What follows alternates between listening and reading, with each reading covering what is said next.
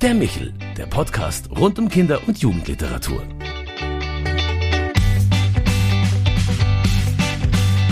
Wie wunderbar, dass Sie sich wieder bei Michel, unserem Podcast für Kinder- und Jugendliteratur, zugeschaltet haben. Mein Name ist Claudia Maria Pecher. Ich bin Präsidentin der Deutschen Akademie für Kinder- und Jugendliteratur und ich möchte Sie heute einladen, mit uns nachzudenken, was Weihnachten für Sie bedeutet.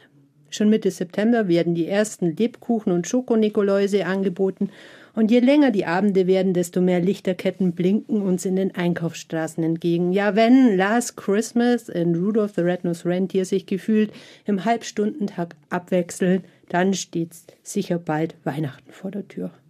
Aber was bleibt von den originär christlichen Inhalten zur Vorbereitung auf die Geburt Jesu, der sogenannten Staatenzeit, das hinterfrage nicht nur ich, sondern auch mein heutiger Gast, Professor Dr. Michael Wolfsohn, bekannt aus Funk und Fernsehen für seine deutsch-israelische und damit auch interreligiöse Expertise. Herzlich willkommen bei uns. Vielen Dank. Ich komme gerne und beschäftige mich gerne mit dem Weihnachtsfest. Leider heute krankheitsbedingt nicht von, mit von der Partie Henning Schröder-Albers, der Autor und Verfasser der bundesweit ersten Weihnachtshaggadah, die übrigens von keinem Geringeren gestaltet wurde als von unserem Illustrator unseres Michels, Markus Le François. Also wir wünschen an der Stelle gute Besserung. Umso mehr freue ich mich, dass Sie den Part heute übernommen haben und äh, uns ein bisschen was dazu erzählen können. Wie empfinden Sie eigentlich die Adventszeit und was war Ihr letztes Erlebnis an Weihnachten, das positiv war, aber vielleicht auch negativ? Nun, ich bin ja Teilakteur nur zur Weihnachtszeit als ähm, Jude, der sehr interessiert am Christentum ist und ich bilde mir ein auch informiert. Ähm, ich stelle eine Kommerzialisierung fest, wie wir alle, und ähm, erinnere mich noch an Zeiten, wo es weniger Wohlstand gab und äh, auch mehr Weihnachtlichkeit, um es so zu sagen, und empfand das Weihnachtsfest. Ich bin mit sieben Jahren aus Israel nach Deutschland gekommen und die Weihnachtszeit insgesamt ist etwas ganz Wunderbares. Ob sie stade war oder nicht, das konnte ich als Kind nicht beurteilen. Als Erwachsener habe ich davon immer weniger gemerkt, unabhängig von meinen subjektiven Erfahrungen. Aber äh, insgesamt ist der Alltag nicht nur entchristlicht, sondern auch dramatisch beschleunigt. Und wenn Weihnachten, was ja der Ausdruck Stade Zeit beinhaltet, eben doch eine ruhigere Zeit sein soll, dann ist der Lebensrhythmus zumindest in Deutschland und Westeuropa ganz anders. Es werden die vielen Weihnachtsfeiern betrieblich, privat gemacht. Es äh, klingelt überall ähm, das Glöckchen im Supermarkt und wohin auch immer kommt. Und da fehlt die Innerlichkeit. Äh, das hängt natürlich auch mit dem Rückgang der Religiosität zusammen. Aber auch als nicht religiöser Mensch äh, könnte man die besondere Atmosphäre von Weihnachten eigentlich registrieren. Das geht mehr und mehr verloren. Jetzt ist es ja so, dass der Weihnachtsfestkreis im engeren Sinne quasi die Zeit zwischen Adventssonntag, dem ersten Adventssonntag und der Erscheinung des San Epiphanias ausmacht. Man könnte da nur weitergehen und sagen, das zieht sich eigentlich hin bis zur Mariä-Heimsuchung am 2. Juli im Jahreskreis. Aber diese, diese enge Zeit vor allem, also die Zeit zwischen dem ersten Adventssonntag und ähm, Heilig Drei König, die macht ja diese Weihnachtszeit so besonders. Die Geburt Jesu. Und Sie schreiben ja in diese Weihnachtssaga da, dass Sie vor allem vom Zauber dieses christlichen äh, Festereignisses so beeindruckt waren, auch als Jude. Inwiefern? Nun gut, ähm, es ist äh, insgesamt immer schwer, sich dem allgemeinen Strom zu entziehen und erst recht, wenn er anziehend ist. Äh, es gibt, äh, was die Massen Veranstaltungen und Atmosphäre betrifft, einmal eine positive Ausstrahlung und äh, eine negative. Also Massenveranstaltungen in Politik und doch Sport, äh, was auch immer, finde ich ganz schrecklich. Aber es ist sozusagen die Addition des Individuellen am Weihnachtsfest jedenfalls gewesen und theoretisch immer noch möglich. Dann ähm, gibt es also den Charme des Kerzenscheins. Aber das ist auch elektrisiert worden. Jetzt haben wir das Problem mit der Energiekrise. Aber auch da geht ein Zauber verloren. Die Kerzen haben ihrerseits eine besondere Atmosphäre. Der Weihnachtsbaum mit Kerzen, wohlgemerkt echten Kerzen, wobei der Weihnachtsbaum hier gar kein christliches Symbol ist in seiner Herkunft und äh, ganz eindeutig heidnische Wurzeln. Aber es wird von außen, aber inzwischen längst auch von innen als äh, typisch christlich betrachtet.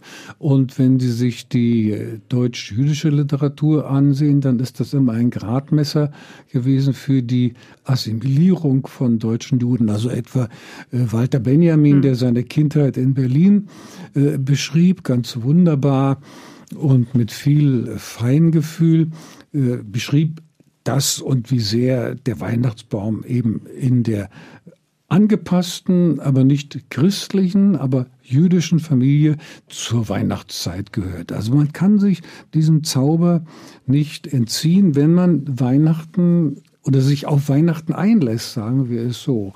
Und warum soll man das nicht tun? Das muss man nicht, dafür muss man nicht unbedingt christlich sein, aber das Christentum hat ja eine ganz wunderbare Atmosphäre geschaffen, die auch durch die heilige Messe äh, zusätzlich unterstrichen wird. Da halte ich es weit mehr mit dem Katholizismus als mit dem eher spröden Protestantismus. Das gehört auch dazu. Und ähm, klingeln sozusagen im übertragenen Sinne.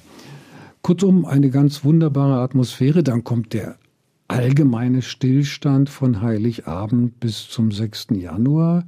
Da passiert ja praktisch gar nichts. Und die Möglichkeit, auf sich selbst äh, zurückgeworfen zu sein, auf die Familie, fällt manchen schwer und deswegen Ja, ich denke auch, dass es besonders ein Fest ist, das sich an Kinder und Familie richtet. Also eine gewinnbringende Zeit schon des Miteinanders, ähm, das man dort haben kann. Wobei ja das Miteinander dann auch anstrengend sein kann. Aber wie auch immer, Sie wie auch Henning Schröder-Albers, der Verfasser der Weihnachtshaggadah, leben beide in christlich-jüdischen Familien und sie erleben damit Weihnachten sicher nochmal auf eine ganz besondere Weise. Bei Henning Schröder-Albers ist daraus jetzt eben diese Weihnachtshaggadah entstanden, die man am ersten Adventssonntag auch beim Michaelsbund erhalten kann. Ähm, wie muss man sich denn die Vorbereitung auf Weihnachten in so einem christlich-jüdischen Haushalt vorstellen? Und was bitte um Himmels Willen ist eine Weihnachtshaggadah? Also ähm, was ähm, Weihnachten für einen christlich-jüdischen Haushalt betrifft, so ist das vollkommen individualisiert und ich würde das auch nicht äh, verallgemeinern. Das sind einzelne Familien.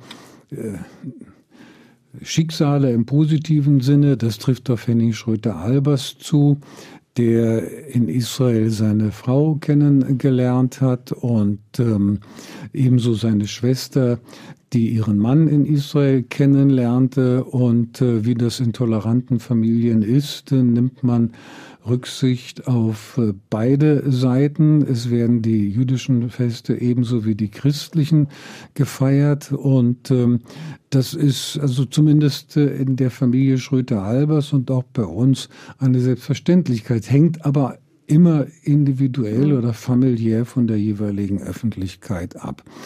Aber das Entscheidende, was Henning Schröter-Albers hier bietet, ist, gar nicht mal sicher, natürlich nicht, eine Judaisierung äh, des äh, christlichen Weihnachtsfestes, sondern ausgehend von der Überlegung, über die wir ja vorhin gesprochen haben, eine zunehmende Kommerzialisierung des Weihnachtsfestes. Ähm, bestenfalls können dann, wenn die Familien Weihnachtslieder singen, die erste Strophe bestenfalls ganz ähm, aber es fehlt der Rahmen und ein Rahmen ist für ein Fest ganz entscheidend.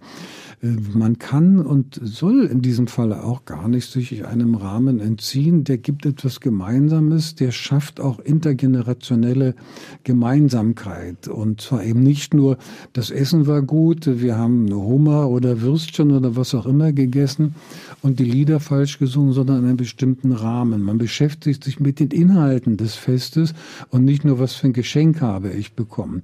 Und das äh, eben nicht nur in der Kirche, sondern ergänzend vorher oder nachher, auch in der Familie. Und das äh, hat Henning Schröter-Albers äh, immer erlebt, seitdem er mit seiner Frau Tamar zusammenlebt, im Pesach, am Pesachfest. Da wird am Pesachfest aus der Haggadah gelesen. Die besteht aus verschiedenen Teilen der Bibel, des Talmud, viel äh, Gesängen, viel Pädagogik, in der auf angenehme Weise, meistens singend, die Inhalte nahegebracht werden. Und von dieser wunderschönen Erfahrung ausgehend kam Henning Schröter-Albers auf die ich finde, großartige Idee, mal versuchsweise das auf die christliche Welt zu übertragen, ohne in irgendeiner Weise jetzt, wie gesagt, äh, das äh, christliche Fest zu entchristlichen oder gar zu judaisieren. Ja, es scheint eine Melange aus Texten, Lieder und Gedanken zur Weihnachtszeit. Sie versteht sich auch so ein bisschen als Wechselspiel von Vorlesen, Zuhören, Singen aber auch vielleicht sich Fragen stellen und um Antworten ringen. Ähm, wir hatten es vorher schon, äh, die Zeit zwischen Weihnachten und Neujahr und dann weiter zu Heilig Drei König gibt Zeit zu innehalten. Also welche Fragen sollen denn da beantwortet werden und wozu, Herr Wolfson? Na gut, die ergeben sich ja aus den Texten. Äh, wie intensiv äh, soll man, kann man die Texte wortwörtlich nehmen? Also angefangen bei der jungfräulichen Geburt, wo bekanntlich die Biologie dagegen spricht, aber das wussten die Autoren des Neuen Testamentes auch. Das waren hochintelligente Menschen, die großartige Literatur, Weltliteratur uns vorgelegt haben. Wir sollten daher also nicht sagen, haha, so geht das gar nicht, sondern fragen, was ist äh, dieses Bild? Was bedeutet es? Es bedeutet, dass hier eine ganz zweifellos historische und zweifellos großartige historische Persönlichkeit äh, die Bühne der Weltgeschichte betritt, unabhängig davon, ob man religiös ist oder nicht. Und erst recht, wenn man religiös ist und an Jesus als Christus, als Messias glaubt.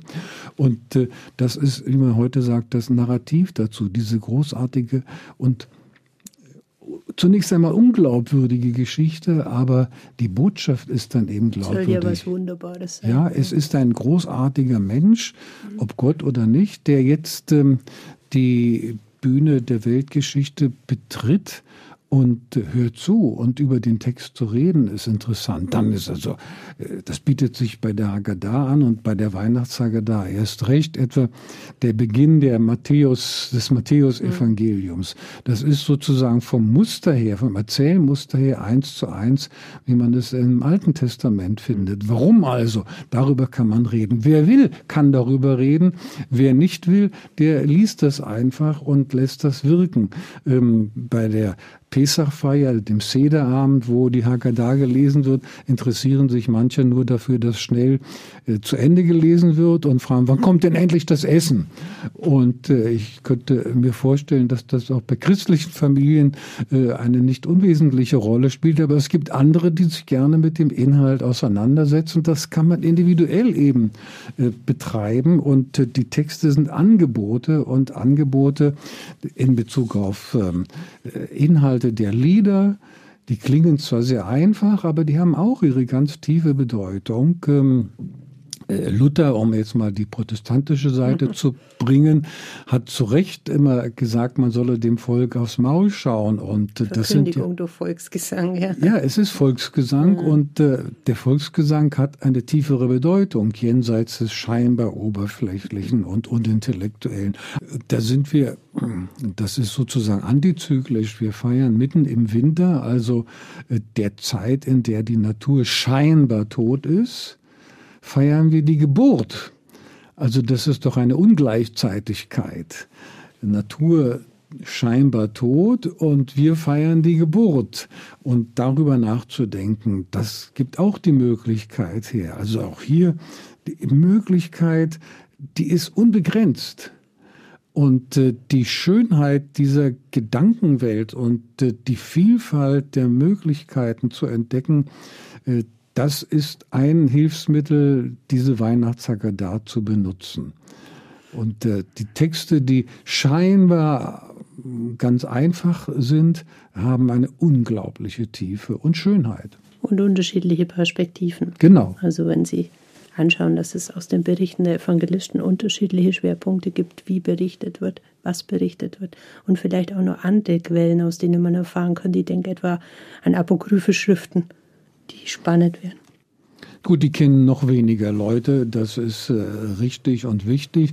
Aber wenn Sie äh, beispielsweise das Evangelium nach Lukas nehmen, wo die Situation der Flüchtlingsfamilie mhm. äh, dargestellt wird, denn da gibt es ja nun ganz offenkundig und in diesem Jahr noch mehr als vorher aktuelle Bezüge.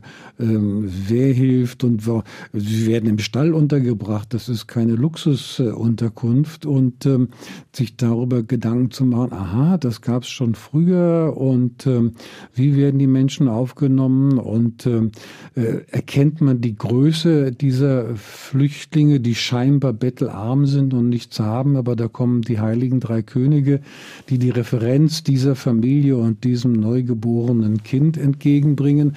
Also Schein und Sein, alle diese Fragen, die stellen sich aufgrund des Textes und das kann man mit Hilfe dieser Weihnachtssage indem man sich wenn man will, mit den gesprochenen und gesungenen Texten auseinandersetzt. Und das Ganze muss man sich vorstellen an einem Abend, oder?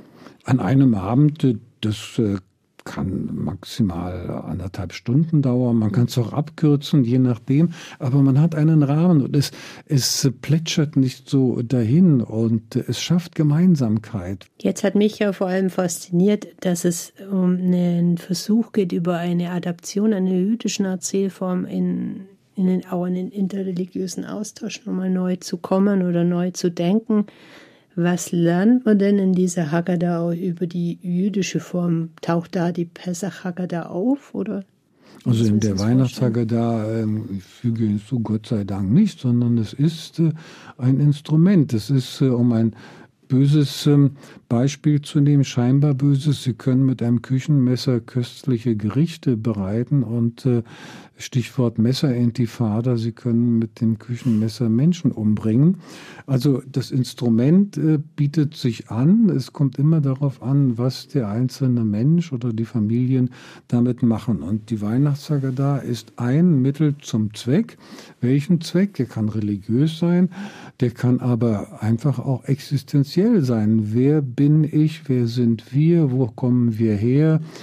Das äh, muss also keinesfalls äh, in eine Vorlesung ausarten und sozusagen ein theologisches Seminar, christlich, jüdisch, muslimisch, was auch immer, ersetzen. Aber ich fand es durchaus spannend, wenn man das nutzen könnte im Religionsunterricht für solche Zwecke. Nichts dagegen. Und äh, die, die Haggadah, Was mich dann eben gewundert hat, dass eigentlich in der Schrift ähm, nirgendwo auch ein Verweis auf Hanukkah ist. Das wäre ja eigentlich nun die Zeit, die irgendwie ungefähr zum Weihnachtsfest parallel läuft, oder? Ja, richtig, aber das wäre dann zu aufgepropft, um dann mhm. sozusagen darauf hinzuweisen, seht ihr, das können wir auch, mhm. wie in dem Musical Annie Get Your Gun, Annie, anything you can do, I can do better. Nein, das ist äh, nicht der Geist dieser Weihnachtssaga da von Henning Schröter-Albers, sondern es ist eine Weihnachts-, Weihnachts-, Weihnachtssaga da. Ja, und äh, er greift die Methode der Pesach Haggadah auf, ähm, und ich wiederhole mich absichtlich,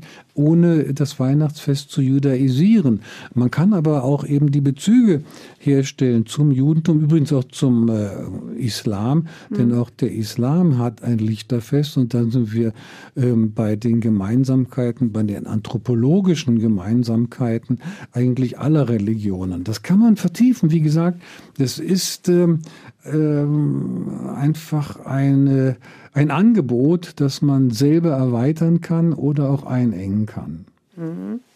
Jetzt könnte man ja aber genauso gut auf die Idee kommen, Sie sagen selber schon die ganze Zeit, dass es was mit Judaisierung zu tun hat, aber dass es vielleicht auch kritisch als kulturelle Aneignung betrachtet werden kann, was im Moment ja dauernd diskutiert wird. Aber das mhm. war ja nicht das Ansinnen, da spricht ja auch einiges dagegen. Also äh, in der Diskussion um die kulturelle Aneignung wird so viel Unsinn geredet. Ich glaube, das äh, müssen wir hier nicht vertiefen, denn davon kann hier überhaupt keine Rede sein. Es ist ähm, auch wenn Sie so wollen, das Neue Testament, kulturelle Aneignung, mhm. wenn Sie, wir haben ja gerade darüber gesprochen, äh, den Anfang des Matthäus-Evangeliums nehmen, das ist eins zu eins die Vorgehensweise im Alten Testament, die Genealogie zuerst und dann kommt mhm. die Geschichte. Also ja, dann ist also ähm, das, das Christentum eine Aneignung des Judentums. Das ist doch alles äh, polemischer Unsinn. Mhm. Ich weiß, darüber wird intensiv diskutiert und einige unserer Hörer werden sich schrecklich aufregen darüber. Aber gerade eben auch die Aneignung ist etwas, ähm, was man positiv sehen sollte, mhm. nämlich der Respekt äh, für den anderen, das Interesse am anderen, individuell und ebenso kollektiv, das hat überhaupt nichts Diskriminatorisches Ansehen an sich, sondern ganz im Gegenteil. Es ist das Interesse am anderen. Der andere ist anders. Punkt. Er ist wie du. Punkt. Das ist der entscheidende Punkt. Und das ist der äh, Haupt, meine Hauptkritik an dieser ganzen Kritik der kulturellen Aneignung. Nein, das ist eben keine Diskriminierung, sondern ganz genuines Interesse am anderen. Mhm. Jetzt würde es uns natürlich interessieren, was man denn da lesen kann. Vielleicht haben Sie einen Ausschnitt, den Sie mal ein bisschen lesen oder interpretieren können. Haggadah. Ja, es ist im Grunde genommen auch das Spielerische dabei, was Henning Schröter-Albers äh, in der Haggadah äh, präsentiert. Und das ist auch äh, von der Methodik her eine, wenn Sie wollen, negativ kulturelle Aneignung. Ich würde sagen positiv eben eine Anregung, die von woanders aufgegriffen wird. Es werden also verschiedene Nüsse geknackt äh, während dieser Lektüre und das hat etwas äh, Spielerisches, vor allem für Kinder, denn Kinder interessieren sich ist recht, wenn sie jung sind, nicht unbedingt für Texte, für Lieder sehr viel eher.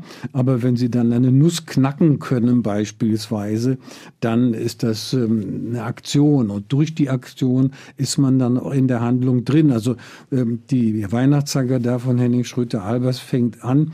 Nach alter Redensart wollen wir heute Abend mehrere Nüsse knacken. Mhm. Und das kann jedes Kind machen. Das heißt also, wenn die Erwachsenen sich mit den Texten beschäftigen wollen, dann sagt man dem Kind, du hier hast so einen Nussknacker und hier ist eine Nuss und du darfst die erste Nuss knacken. Und wenn es mehrere Kinder gibt, hoffentlich in unserer kinderarmen Gesellschaft, dann kann das zweite Kind die Nuss knacken und dann wartet jedes Kind darauf, wann bin ich denn dran und hört dann doch ein bisschen zu. Und wenn es später größer ist, erinnert er sich, ah ja, ich habe da bei der zweiten Nuss äh, knacken dürfen und äh, habe dann, je älter ich wurde, auch den Text mitbekommen. Und das ist das Schöne, dass eben diese Weihnachtshaggadah ebenso wie die Pesach-Haggadah sich auch für die einzelnen Familienmitglieder, die dabei sind, weiterentwickelt. Am Anfang war das sozusagen totales Chaos und nur das Nüsseknacken und später waren es dann die Inhalte. Und das ist also eine eine Lebenserfahrung, die, und hier baut Henning Schröter-Albers auf der äh, Jahrtausende alten Erfahrung äh, der jüdischen Tradition auf, das bindet äh, in der Familie und verbindet die Generationen. Es ist etwas ganz Wunderbares. Und ich hoffe, dass diese Weihnachtssaga da von Henning Schröter-Albers das in der christlichen Welt äh, auch schafft. Und es wäre ein Gewinn für die Christen, auch wenn sie nicht sehr religiös sind, für die Religiösen sowieso, aber den Zauber von Weihnachten in irgendeiner, in diesem Falle altneuen Form wieder einzufangen. Ja, den Beginn hierfür haben wir mit der Weihnachtshaggadah, einem Lese- und Liederbuch für die Weihnachtszeit gemacht. Ich danke Ihnen für die schönen Gedanken, die Sie uns mit auf den Weg gegeben haben und die fruchtbringende Zusammenarbeit mit Herrn Henning Schröder-Albers. Und wer jetzt Feuer gefangen hat und gerne noch einmal nachlesen möchte, der findet die Weihnachtshaggadah bei uns im Michaelsbund unter www.michaelsbund.de slash Haggadah. Wenn Sie Fragen, Anregungen und Wünsche haben, schreiben Sie uns gerne an michel.michaelsbund.de. So bleibt mir Ihnen allen eine wunderbare Weihnachtszeit und ein gesegnetes neues Jahr zu wünschen. Ich freue mich, wenn ich Sie sich wieder zuschalten beim Michel, unserem Podcast für Kinder- und Jugendliteratur. Vielen Dank und alles Liebe, Ihre Claudia Maria Pecher. Das war der Michel, der Podcast vom katholischen Medienhaus St. Michaelsbund in Kooperation mit der Deutschen Akademie für Kinder- und Jugendliteratur, produziert vom Münchner Kirchenradio.